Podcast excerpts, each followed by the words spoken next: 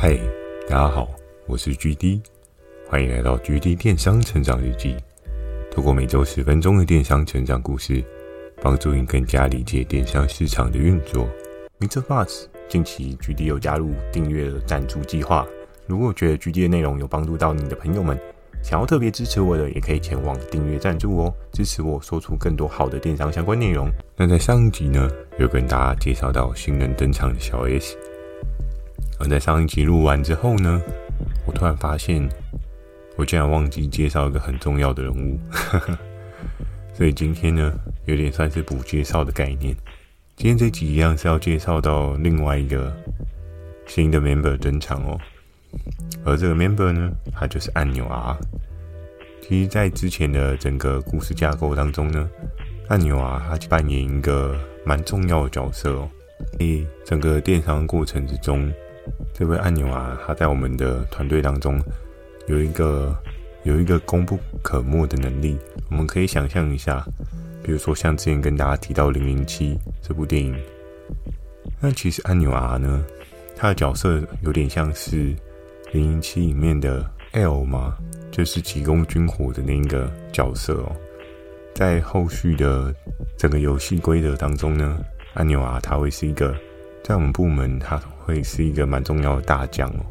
那从一开始整个的面试当中呢，其实如果我没有记错的话，按钮啊好像当初也是刚毕业，我们这份工作好像也是他的第一份工作。他在面试的时候呢，那一场面试其实还蛮特别的，因为雷恩大帅有时候他的作风也是有些跳跃，他其实并没有所谓的有强力的规则去束缚他自己的框架哦，所以在按钮 R 的面试，它应该是跟相对比起来其他业务窗口的面试是比较不一样的。怎么说不一样呢？因为在他们那一次面试当中呢，不只是雷恩大帅自己面试而已，连 P 哥也一起进去面试。诶，这样好像还蛮特别的哦。对，确实是一个还蛮特别的状况哦。通常往往都是主管自己去进行人事的面试这样子。可是，在那一天呢，别人大帅也有点心血来潮，他想说自己面试的 member 进来，可能都是有他自己的角度跟想法。但是在自己手下的一些资深的业务呢，会不会能够替他在面试上面找到不一样的火花？因为我们都知道，管理阶跟第一线打仗的人思维的落差还是会有的。因为你第一线跟合作伙伴去做接洽，然后去经营等额关系，跟你实际在上面管理下面的这些业务，是有一定思考上的框架不同。所以也会衍生出一些大家看的盲点也不一样。那在当时呢，按钮啊他就跟 P 哥跟雷恩大帅谈。虽然那一场的面试会议当中，我并没有在里面听他们讲话，可是我记得在后面几次，就是当按钮啊他进来之后呢，常常 P 哥都会说：“诶，当初面试的时候，我就说按钮啊他是一个还不错的人选啊。”那时候他们为什么会面试他进来呢？其实就要讲到在那一场面试当中，按钮啊给两位的整个观感哦。我相信现在在听 Podcast 的各位朋友，你们一定也都有过面试的经验，包含我自己也有过两次的面试经验。其实我的面试经验还没有到非常的丰富啊。每次的面试，如果你真的很在意那份工作的话，我相信应该都会还蛮紧张的。不过借由皮哥转述，大概能够知道，按钮 R 跟皮哥还有雷恩大帅他们面谈当中呢，他们一开始聊的是可能相对稍微有点自私的问题哦。那自私的问题问完之后呢，借由按钮 R 他的一些判断、分析跟回复啊，他们渐渐开始比较一些不规则的面试问题。所谓不规则面试问题是，从一开始可能简单的要你自我介绍啊，然后。跟了解一下你想要做这个领域的原因啊，了解完之后呢，后面再问一些比较 detail，比如说你对电子商务的想法，又或者是诶，那你觉得在这个领域当中有什么样的事情是可以突破去尝试的？那在那个时候，按钮 R 他所回复反馈的那些答案呢，其实都凸显了忠厚老实这四个字哦。因为有时候人跟人之间的相处是蛮微妙的一件事情。你可能在交谈的过程当中，你大概可以了解到这个人他的个性，他的整个行为的轮廓。那更重要的是呢，其实当你在对谈的过程当中，你也可以从很多的小细节看到这个人他在乎的是什么，他可能核心的信念价值是什么。更重要的是，那他能够帮到这个团队什么？于是，在那时候，他们的交谈有谈到很多规则面啊、信念面啊，或者是一些想法面。在最后的归纳，他们就归纳出“忠厚老实”这四个字来形容安纽亚这个人。在一开始，安纽亚他进来的时候，如果我记得没错的话，安纽亚应该是我带的。但是，嗯，因为其实我自己本身对于整个的系统架构呢，我也大概略知一二。我是一个比较喜欢探索系统未知可能的人格特色。就是我觉得，诶，这个看起来有点复杂的系统当中，可能会有一些隐而未现、你不知道的系统功能。很多事情都很难说，因为其实，在城市的撰写之上，总是会有一些小小不一样的地方。有可能你这样做，或者是你用另外一个角度去思考，就是整个游戏规则的时候，你会有不一样的可能。那你可以透过不一样的路径去找到你想要找到的答案。所以在当时呢，就是雷恩大帅请我带按钮啊的初始。那其实我初始也没有跟他讲到太多。最重要的，是一开始的系统的架构嘛。按钮啊，它的学习能力也还蛮强，毕竟如果我没有记错的话，他好像也是硕士毕业吧。嗯，有读硕士可能还是有点落差。对，那在那时候，就我在讲解整个架构的时候，安纽啊他自己会拿一个小白板。然后去写说，哦，这个东西，这个按钮，它是这样的功能，然后这样功能它可以带出，比如说对应的商品提案啊，那我整个商品提案的流程是怎么样啊？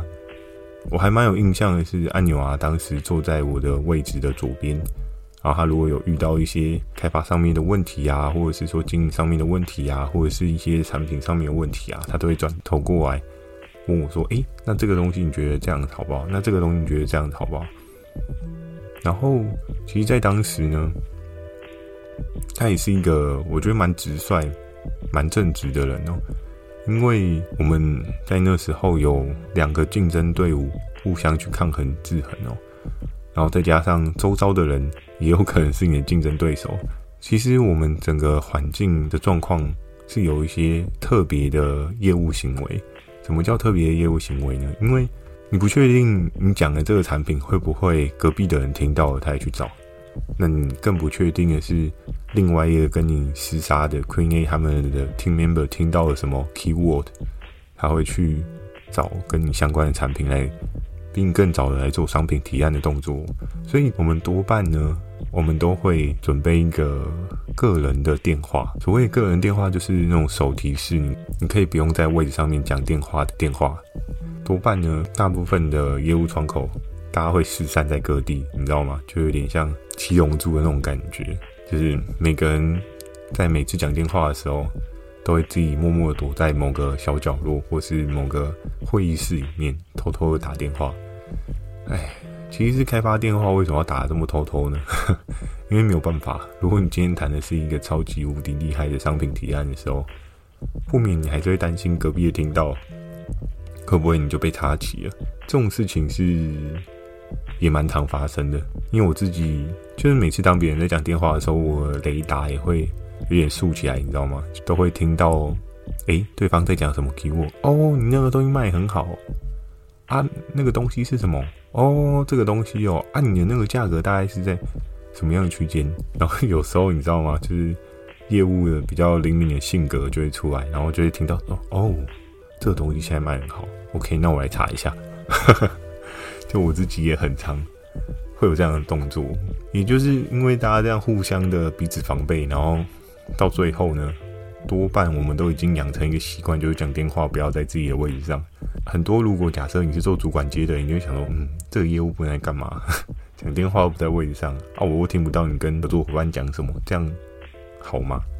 而在当时呢，其实雷恩大帅跟 Queen A 他们两个主管也都能够理解我们为什么这么做，因为你好不容易挖到的宝被人家捡走了，那种感觉真的不是很好。所以其实大家都相较来讲的话，会比较保守一点，去做一些个人的资讯防备这样子。那在这一集的最后呢，要跟大家聊到的是，没想到这些他都会。其实为什么会说按钮啊？它是一个在我们整个故事架构啊，然后包含我们整个 group 里面是一个很重要的角色。因为其实按钮啊，他会的东西还蛮多的哦。我相信很多人在工作上面啊，你所用的一些技能啊，或者是说扩充程式啊，一定是非常非常的少。每个人在增加自己的工作产能这件事情啊，不见得是每个人都会意识到的。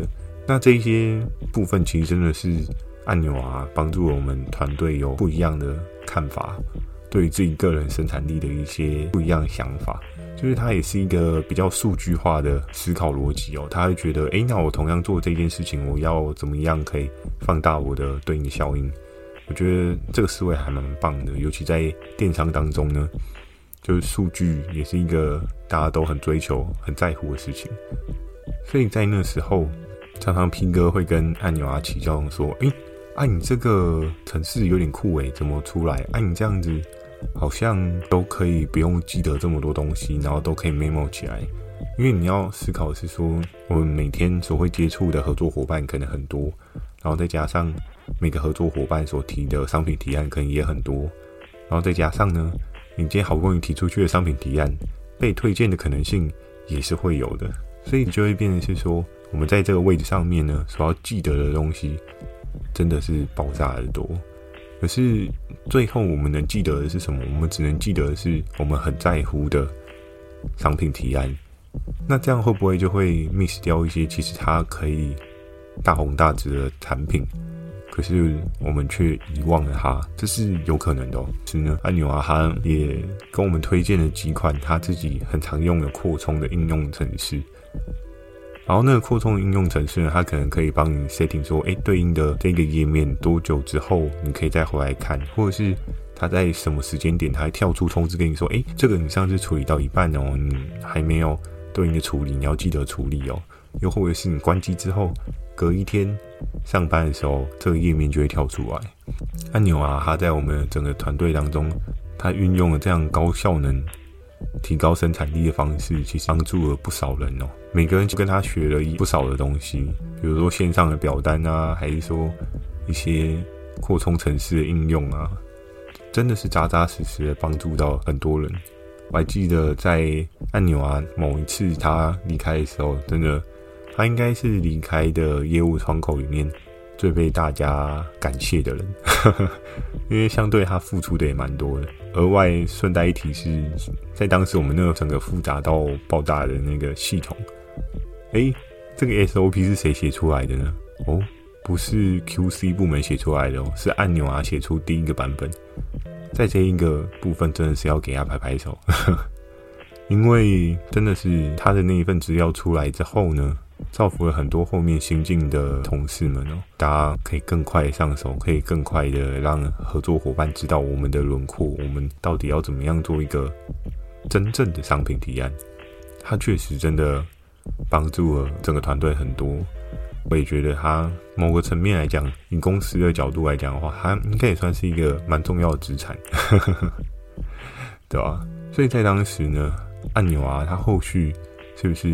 有很好的业绩突出的表现呢，在这集我就先不特别说，我会在后续几集呢，再慢慢跟大家提到按钮啊，它的整个故事的走向。好，今天的分享呢就到这边，喜欢今天的内容也请帮我点个五颗星。如果有想要询问的电商相关问题呢，也欢迎寄信到描述栏的 mail，或是你可以在留言板留言给我，在声音栏的打字呢，Firstory 也有推出新的语音留言功能。讲几句话给我也是一个很棒的选择哦，期待大家可以给我更多不同的建议。我会在 Facebook 跟 IG 不定期的分享一些电商相关的小知识给大家。记得锁定每周二晚上十点《狙击电商成长日记》，祝大家有个美梦，大家晚安。